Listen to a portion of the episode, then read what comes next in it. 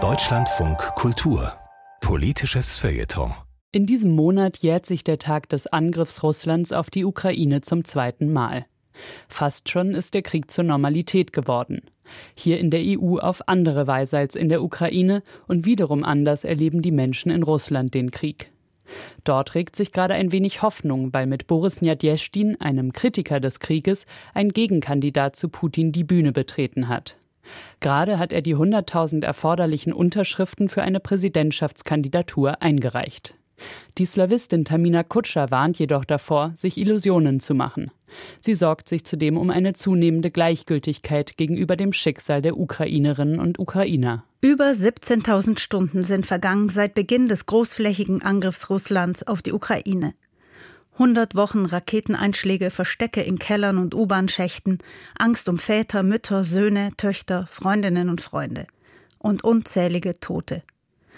Zählt man die Zeit seit 2014 dazu, Russlands Annexion der Krim und der Beginn des Kriegs im Osten der Ukraine, sind es 3000 weitere Tage Krieg und viele tausend Tote.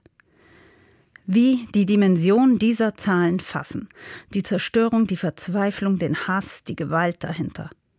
Aber mal ganz ehrlich, wollen wir das überhaupt noch alles wissen? Was wie der Beginn des Dritten Weltkriegs aussah, entpuppte sich als Zweiter Jugoslawienkrieg, kritisiert der russische Außenpolitikexperte Alexander Baunov das westeuropäische Mindset. Der Krieg werde wahrgenommen als ein weiterer lokaler Konflikt an der europäischen Peripherie. Also lassen wir den Krieg lieber Sache der Ukrainerinnen und Ukrainer sein.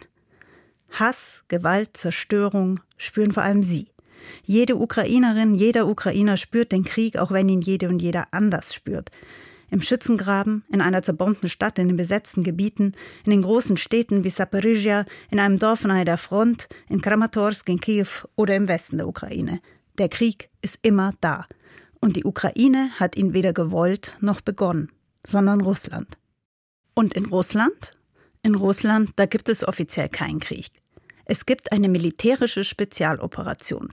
Wer etwas anderes sagt oder schreibt, dem drohen bis zu 15 Jahre Haft.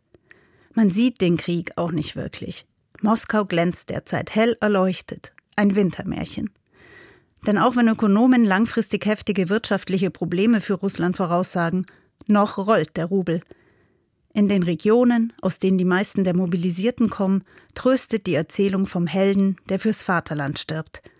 Sowieso verkündet die offizielle Propaganda, dass Russland diesen Krieg, der offiziell nicht so heißen darf, beginnen musste, weil die Ukraine sowieso russisch sei, weil dort Faschisten regierten, weil der Westen Russland umzingle.